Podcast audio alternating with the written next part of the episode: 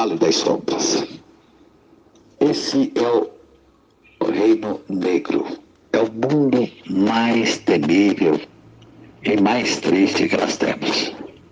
Porque o Vale das Sombras são espíritos, são grandes cérebros. Os Vales das Sombras não se interessam por qualquer um.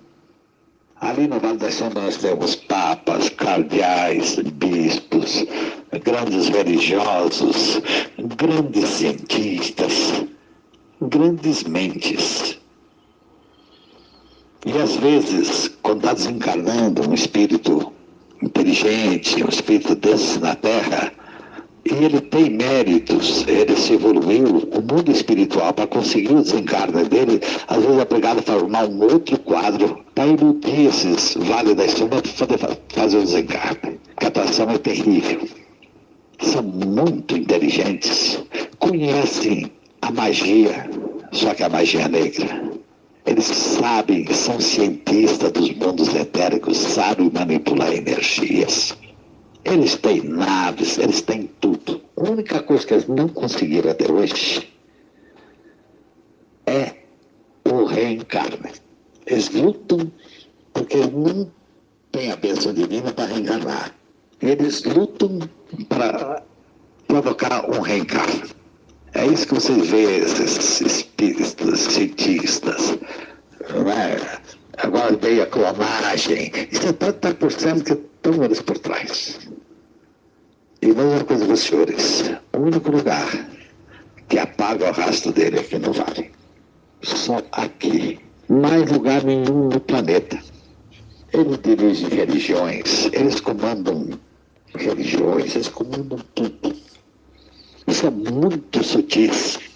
Fala em Deus, fala em Jesus, é tudo. Incorpora de mão aberta.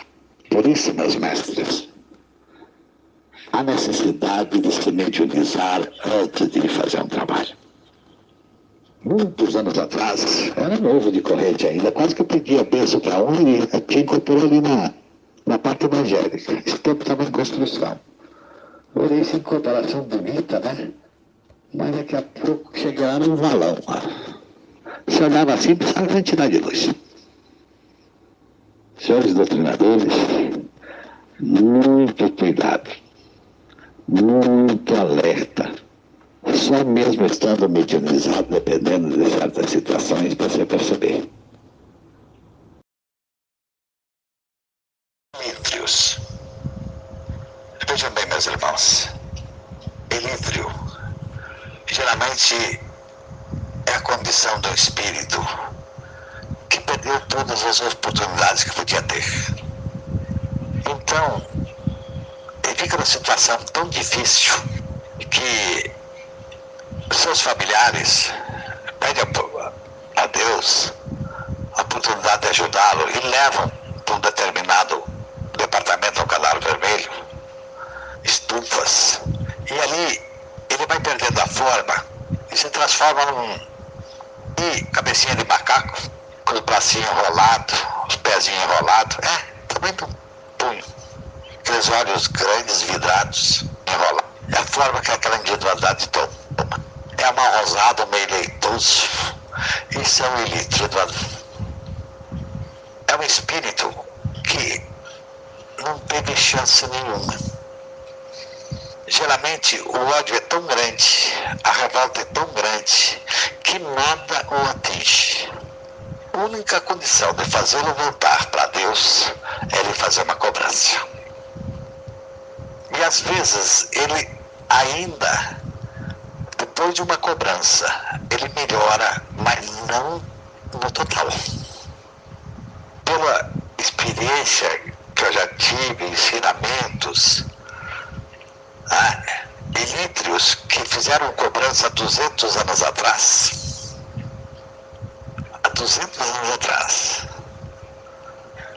Agora que eles estavam se recuperando que tiveram a chance, porque para acreditar elite é reencarnação também. Nós reclamamos, né? Mas para o elitro, a única chance de reencarnar é vir com o elitro.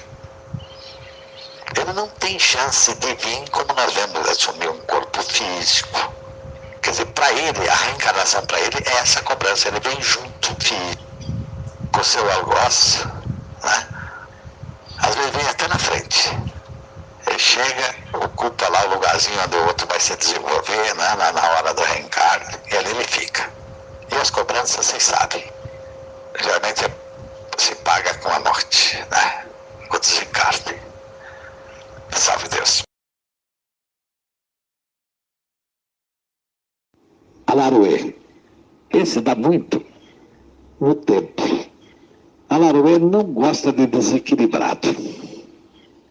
Ele não manifesta, quer dizer, ele não incorpora.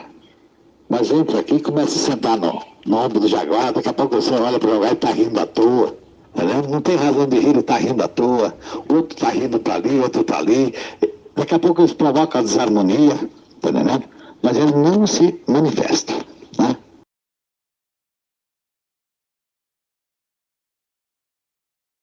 Obsessor. O obsessor, meus irmãos, é geralmente aquele espírito que desencarna com muito ódio.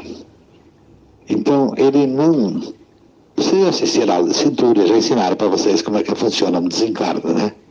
Mas ele não fica ali tirando a, puxando a energia do plexo dele, não. Ele, ele sai e vai para a erraticidade. E fica honrando feito um louco. Esse é o obsessor. E geralmente esses obsessores, os falcões.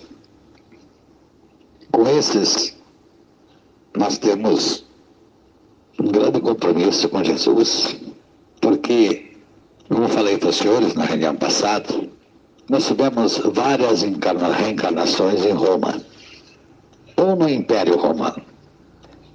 E os facões, eles se originaram desses habitantes de Roma, de centuriões, senadores, imperadores. São espíritos muito sagazes. Eles atuam governantes Há poucos dias nós fizemos uma chamada aqui, fizemos três estrelas especiais. Estávamos à caça dos falcões. Eles trazem uma desarmonia num país. Eles trazem, provocam guerras, revoluções. E nisso, eles se alimentam disso, eles não atuam pessoas assim. São espíritos hiperinteligentes, muito difíceis de ser pegos. Esses são os falcões.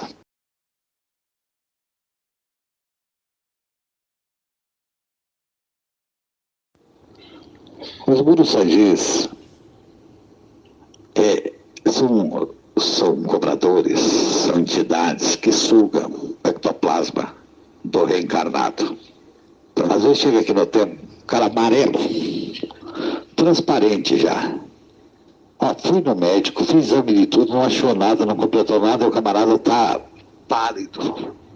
Por que isso? Porque tá sendo, o ectoplasma está sendo sugado. Passa nos trabalhos, né? limpa a aura dele, daqui a pouco tá. Você vai dizer, meu filho, você precisa trabalhar, tem muita força, você é filho de pai seta branca, ah, meu filho? Ah? E ele daqui a pouco se desenvolve, está aí um jaguar. Por que isso? Porque esses são os muros sangue, são sanguessugas.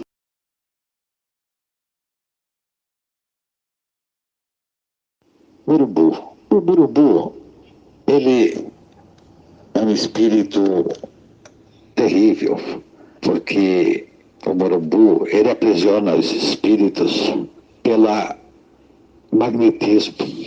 Ele tem força, como é que a gente chama isso? É, é? Hipnotiza, exato. Ele hipnotiza os espíritos. Eles aprisionam falanges e falanges de espíritos. Eu, nas minhas lidas por aí, tinha oportunidade de, de doutrinar um mundu.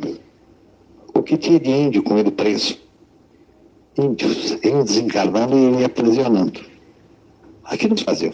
E Quer dizer, eles, eles escravizam, são espíritos terríveis.